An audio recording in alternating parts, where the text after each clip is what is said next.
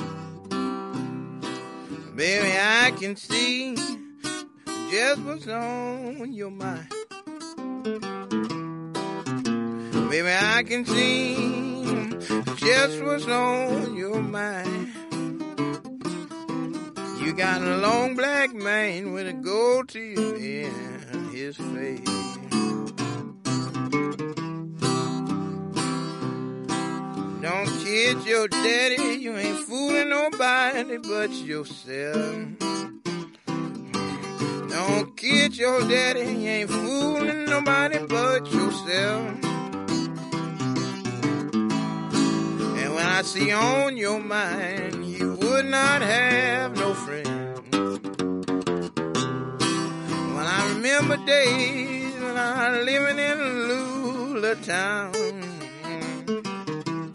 I remember days when I living in Lula town. My poor gal was so bad till I had to leave the town. She got the travel boat. I got the riverside, she got the travel boat. But she's on my Daniel, I say, everywhere I go. I got a girl for Monday, Tuesday, Wednesday, Thursday, Friday, too.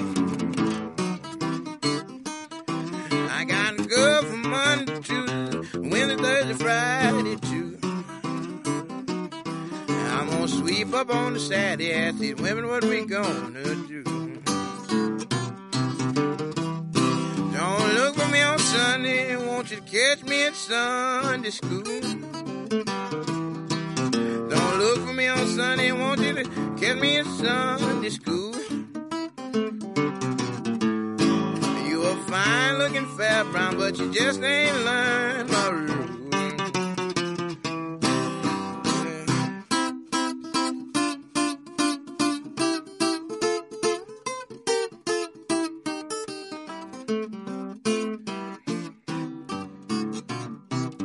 Buenas tardes, bienvenidos al programa de los Mixtecos Inmigrantes, el programa del pueblo de la lluvia, de los New Savvy.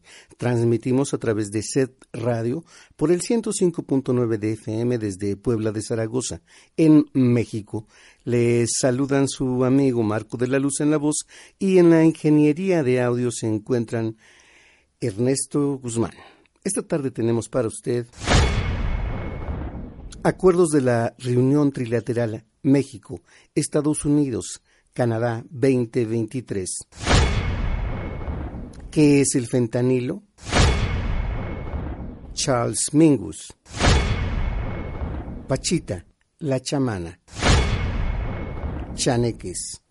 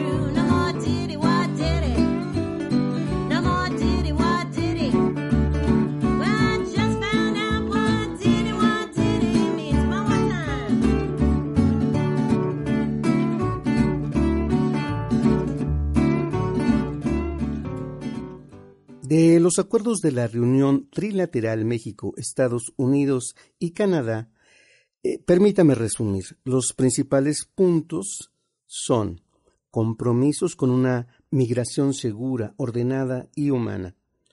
Uno de los principales puntos a los que se llegó un consenso fue atender la crisis migratoria. Los mandatarios de los tres países, Trudeau, Biden y López Obrador, se comprometieron a impulsar nuevas vías legales y humanitarias para abordar la migración ilegal en la región. En este sentido, anunciaron una nueva plataforma digital del sitio web de la Declaración de Los Ángeles, aprobada en la Cumbre de las Américas celebrada en junio de 2022, la cual dará un acceso simplificado a los migrantes de las vías legales. Asimismo, buscarán combatir la xenofobia y la discriminación contra las personas migrantes y refugiadas, mediante la promoción de narrativas públicas equilibradas, a fin de apoyar su inclusión en la región.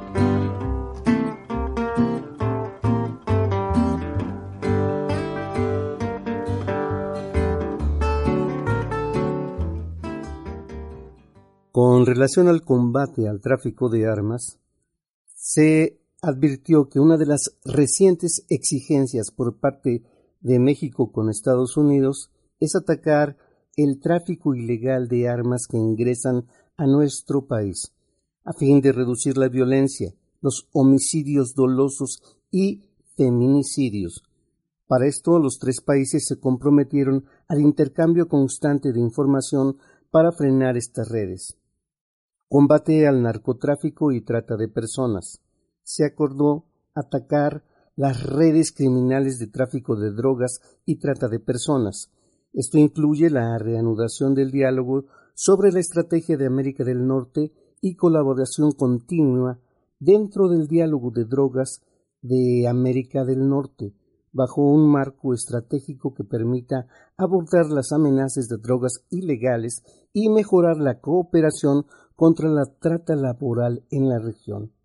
Estados Unidos, particularmente, busca frenar el tráfico de fentanilo al interior de sus fronteras, una droga que ha provocado la muerte de cientos de miles de ciudadanos en los últimos años. Protección de pueblos originarios y la lucha contra el racismo. Los gobiernos de los tres países trabajarán para proteger y respaldar a los pueblos originarios y también lucharán en conjunto contra el racismo.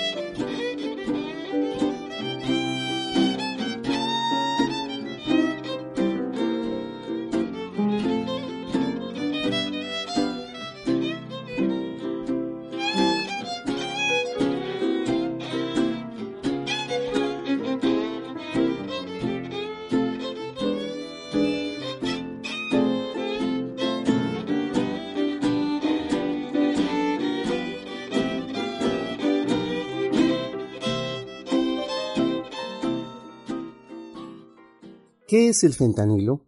Algo que subrayó el presidente Biden fue su solicitud de fortalecer las acciones contra el tráfico de fentanilo, que anualmente mata a más de 100.000 jóvenes estadounidenses. En un comunicado, la Casa Blanca destacó que los presidentes discutieron una mayor cooperación para enjuiciar a los narcotraficantes y desmantelar las redes criminales, interrumpir el suministro de precursores químicos ilícitos utilizados para fabricar fentanilo, cerrar laboratorios de drogas y prevenir el tráfico de drogas, armas y personas.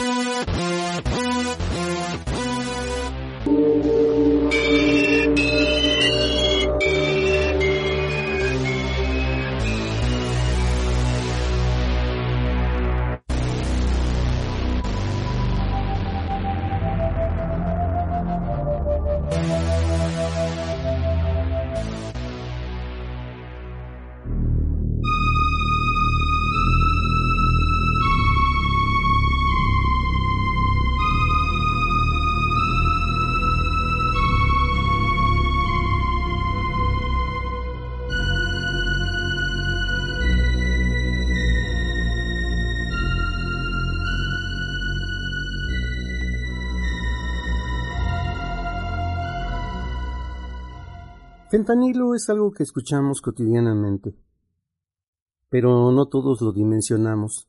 La doctora en farmacobiología e investigadora del Centro de Investigación y de Estudios Avanzados del Instituto Politécnico Nacional, Silvia Cruz, advierte que un kilogramo de fentanilo puede alcanzar para unas 500 mil dosis. Sí, escuchó bien, un kilogramo de fentanilo puro puede alcanzar para 500 mil dosis que resultarían mortales, por lo que su combinación con otras drogas puede matar a los consumidores sin que ellos estén conscientes del riesgo.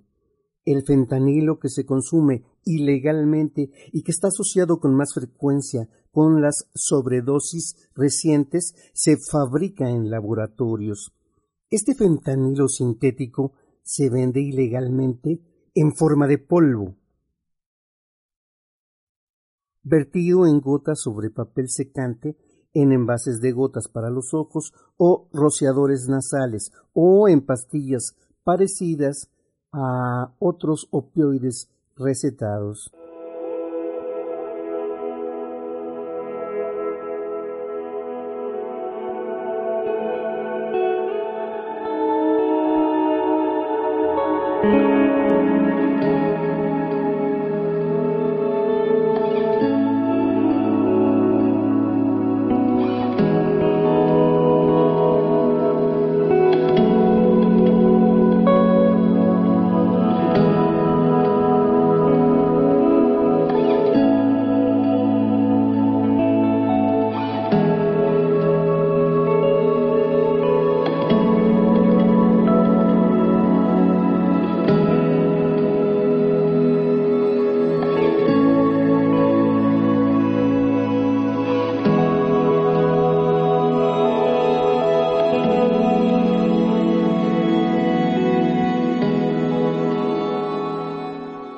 Algunos comerciantes de drogas mezclan el fentanilo con otras drogas como heroína, cocaína, metanfetamina y MDMA o éxtasis. Lo hacen porque una cantidad muy pequeña de fentanilo causa un colocón o high, lo que lo convierte en una opción más económica. Esto es especialmente riesgoso cuando las personas que consumen drogas no saben qué sustancia están consumiendo y pueden contener fentanilo como un agregado de poco costo pero peligrosísimo. Tal vez consuman opioides más fuertes de lo que el organismo está acostumbrado a consumir y podrán tener una mayor probabilidad de sufrir una sobredosis.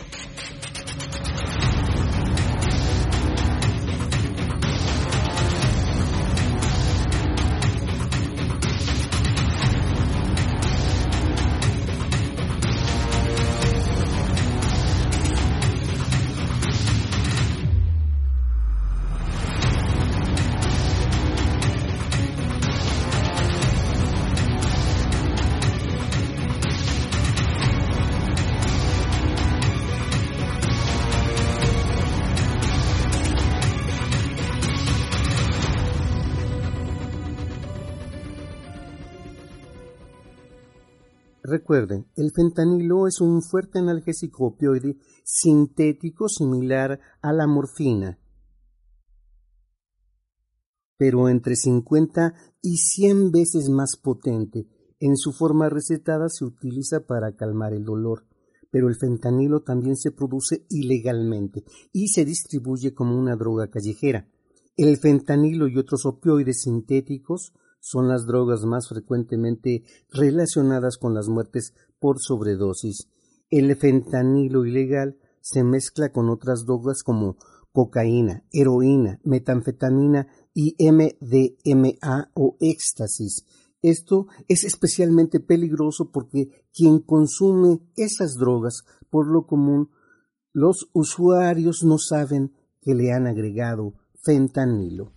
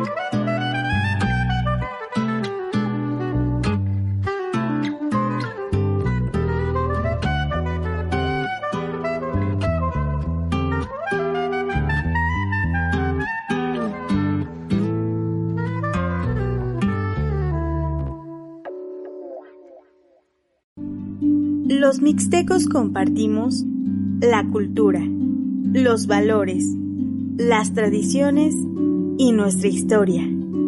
Sé parte de ella.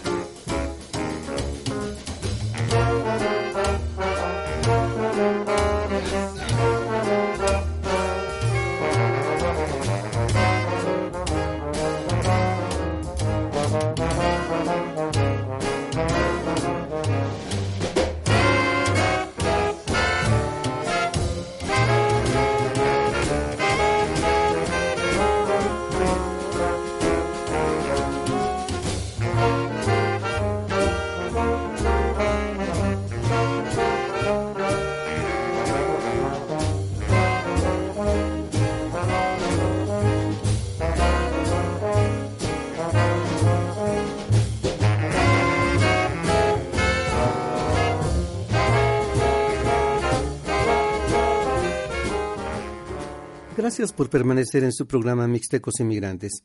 En el episodio anterior le conversaba algunos momentos de la vida del contrabajista norteamericano Charles Mingus, un artista que poco a poco moría cuando llegó a vivir a Cuernavaca.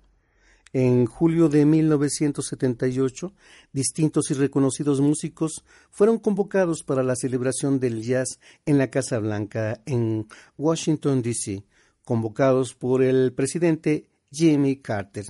Mingus estaba postrado en una silla de ruedas.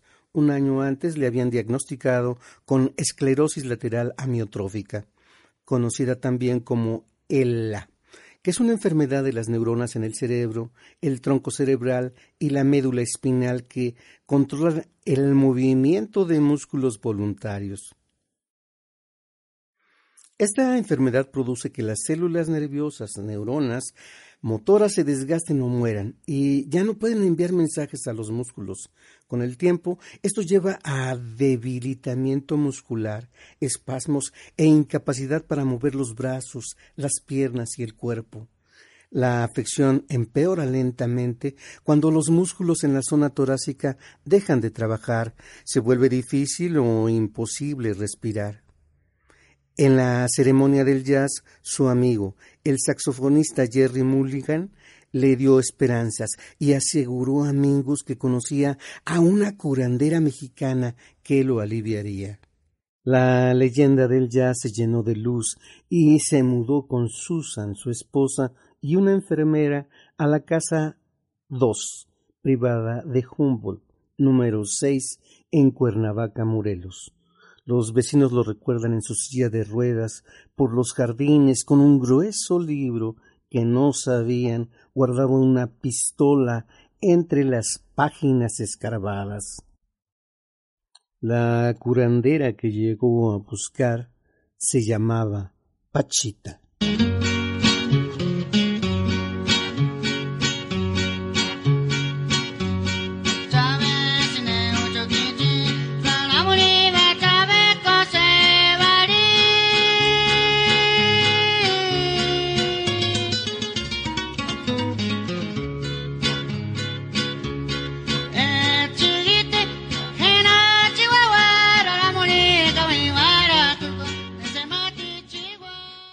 Bárbara Guerrero, mejor conocida como Pachita, nació en 1900 en Parral, Chihuahua.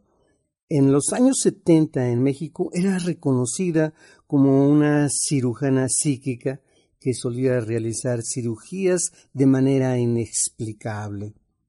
Las curaciones de Pachita fueron estudiadas por distintos investigadores de todo el mundo, como el neurofísico mexicano Jacobo Greenberg, Silverbaum y el escritor Alejandro Jodorowsky, entre muchos otros. Desde joven, Pachita curaba con hierbas y poseía distintas y grandes habilidades sanadoras hasta que fue consciente, a decir de sus palabras, que el espíritu de Cuauhtémoc, a quien ella llamaba hermanito, fluía en su cuerpo físico para realizar las operaciones. Pachita usaba siempre un viejo cuchillo de cocina para sus cirugías, un cuchillo de campo cubierto con cinta aislante en la parte del mango. Nunca hizo uso de anestesia y con el cuchillo literalmente removía órganos del cuerpo de sus pacientes y colocaba otros nuevos en su lugar.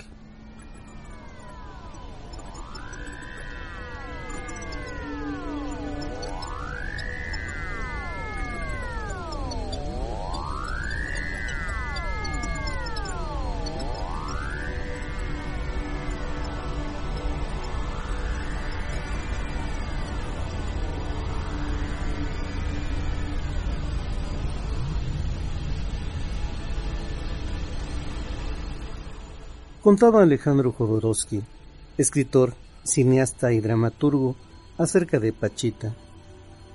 De pie, a su lado, yo la vi hundir el dedo casi por completo en el ojo de un ciego. La vi cambiar el corazón a un paciente al que parecía abrirle el pecho con las manos, haciendo correr la sangre. Pachita me obligaba a meter la mano en la herida, yo palpaba la carne desgarrada y retiraba los dedos ensangrentados. De un tarro de vidrio que tenía al lado le pasaba un corazón llegado, no se sabía de dónde, del depósito del hospital, no lo sé.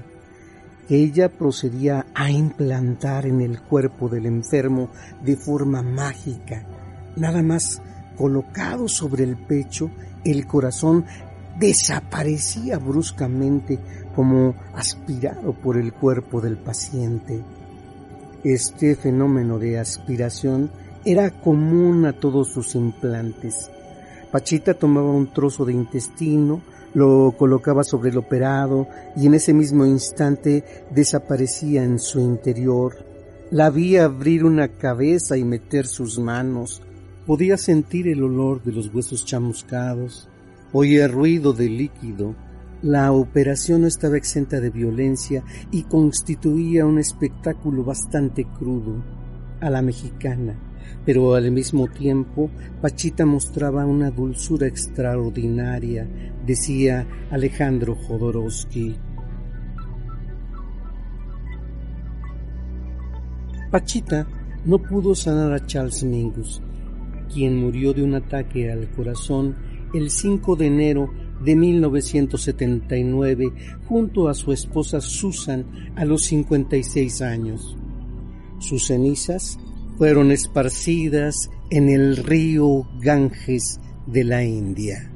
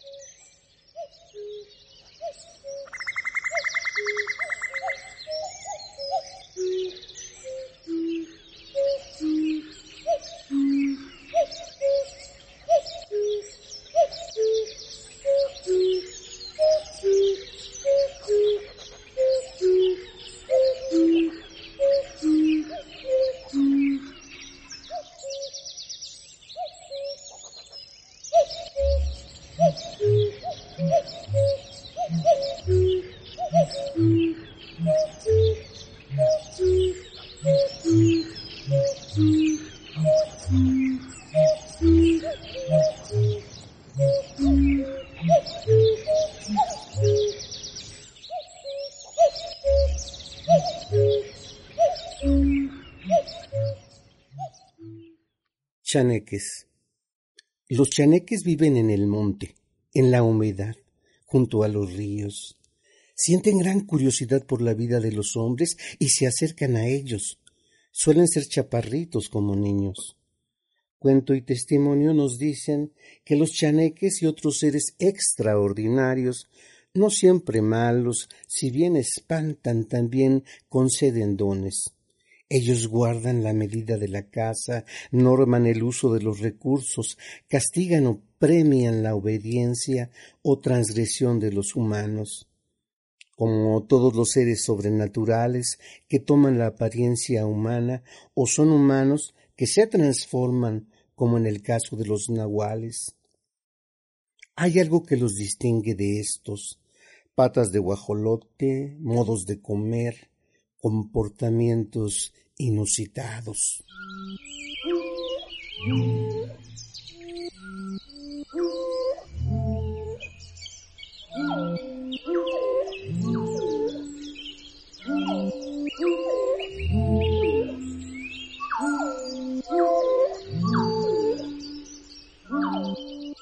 Dioses, héroes o simples mortales mitos y sagas se casan, conviven y hasta tienen descendencia con parejas que no son de su misma especie, con ranas, osos, monos, rayos, dueños salvajes y otros.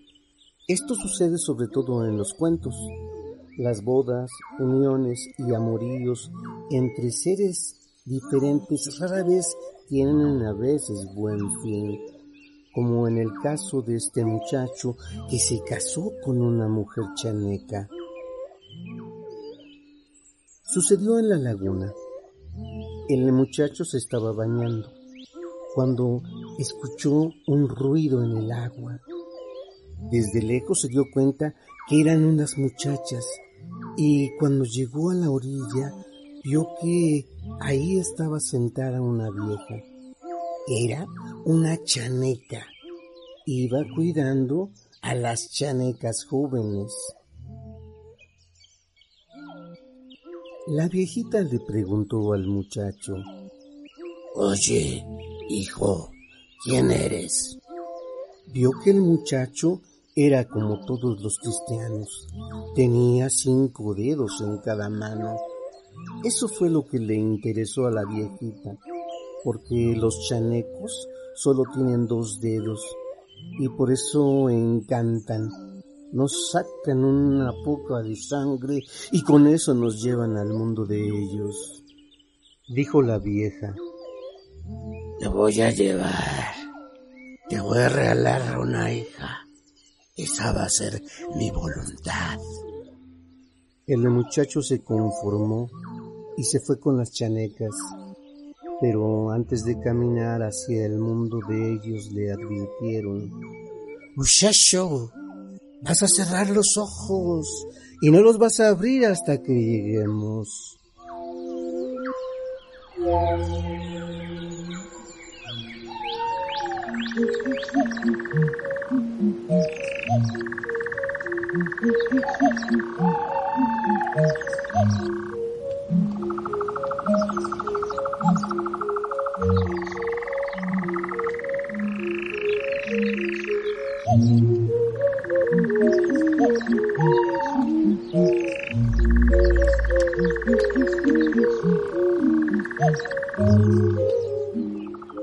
Eso hizo. Caminaron hasta llegar. El muchacho se dio cuenta que ya estaban en otro mundo. Pues todo era muy diferente al mundo de aquí donde nosotros vivimos. Preguntaron las muchachas. Mamá, mamá, ¿dónde vamos a esconder al muchacho? Yo lo escondo en el otro lado de las lajas porque no tardan en llegar tus hermanos y no sea que se lo vayan a comer. Mejor se los enseño después, poco a poco. Cuando los chaneques dijeron, Aquí huele a hombre, ¿dónde está? ¿Quién sabe a qué olerán ustedes? No se imaginaban que el muchacho estaba detrás de las lajas y se pusieron tercos exigiéndole a su madre que les diera el hombre que olían. Pues miren hijos, no se los enseño, no sea que se lo vayan a comer. Madre, si lo enseñas no lo vamos a comer, solo queremos conocerlo.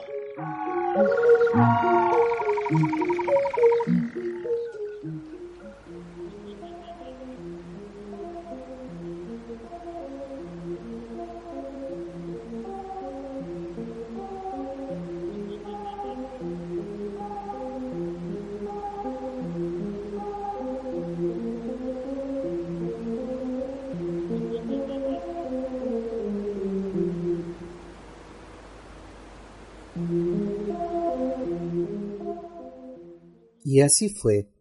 Les enseñó al muchacho y también les informó que era su cuñado, porque le había regalado a una de sus hijas para que se casara con ella. Pero la viejita tenía otra intención. Quería que tuviera hijos con su hija y para que esos hijos tuvieran cinco dedos en cada mano. Para eso lo estaba necesitando. El muchacho vio que tenían bodegas de dinero, de puros billetes. Entonces un día quiso darle a su esposa para el gasto. Mujer, ten este dinero. No, aquí hay mucho dinero. Es más, aquí nada te va a costar, todo es gratis. Vino su suegra y le dijo Hijo, aquí tenemos bodegas de dinero. Se sorprendió cuando le enseñó todo lo que tenían los chanecos. No te preocupes de nada. Te di a mi hija para engendrar hijos parecidos a ustedes.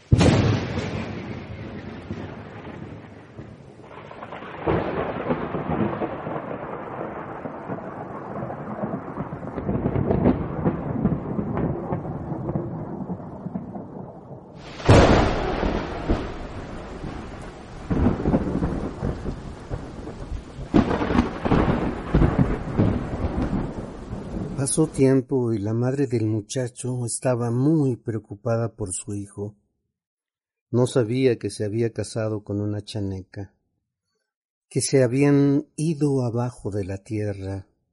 Cuando ya había pasado algún tiempo, el muchacho quiso ir a visitar a su mamá y le dijo a la chaneca Vamos a visitar a mi mamá. Invita también a tu mamá, que nos acompañe. Se fueron a visitar a la mamá.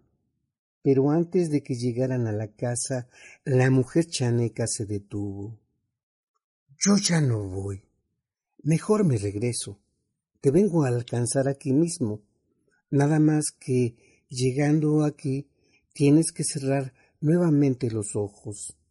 El día que tu gente me vea, pierdo toda mi herencia. Mejor vete solo, y yo vengo a esperarte aquí.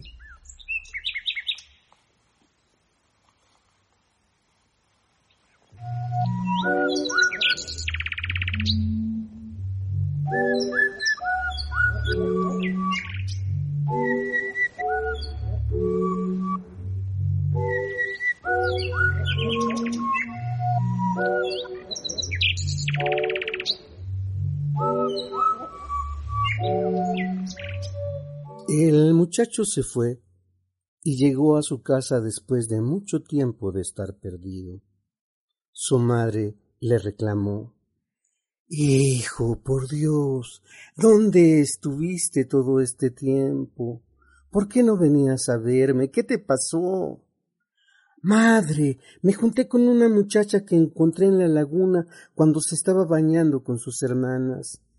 La mujer que tengo no es de aquí, sino de otro mundo.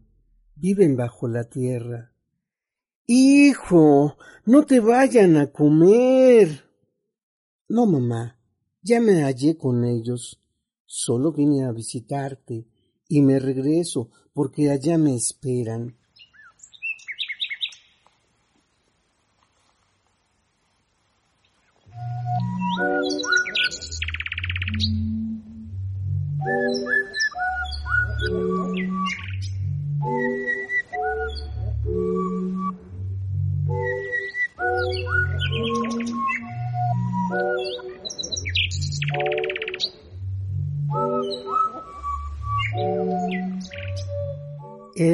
Muchacho salió en ese momento porque su mujer le había dicho que lo iría a esperar en el camino.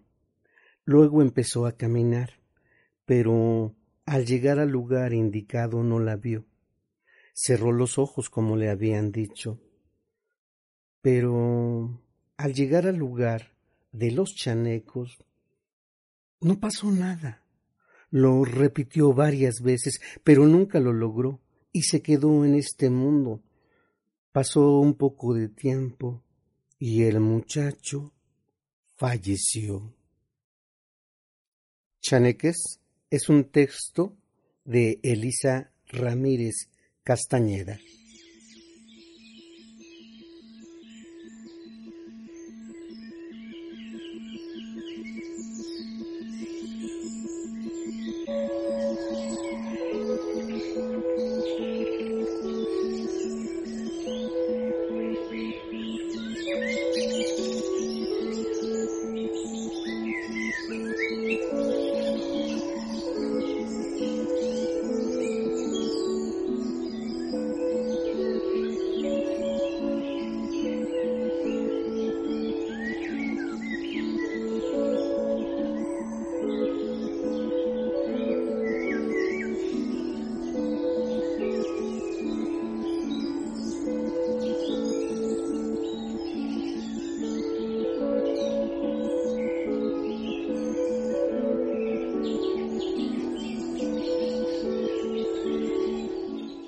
Nos vamos. Mixtecos Inmigrantes es una realización de Marco de la Luz.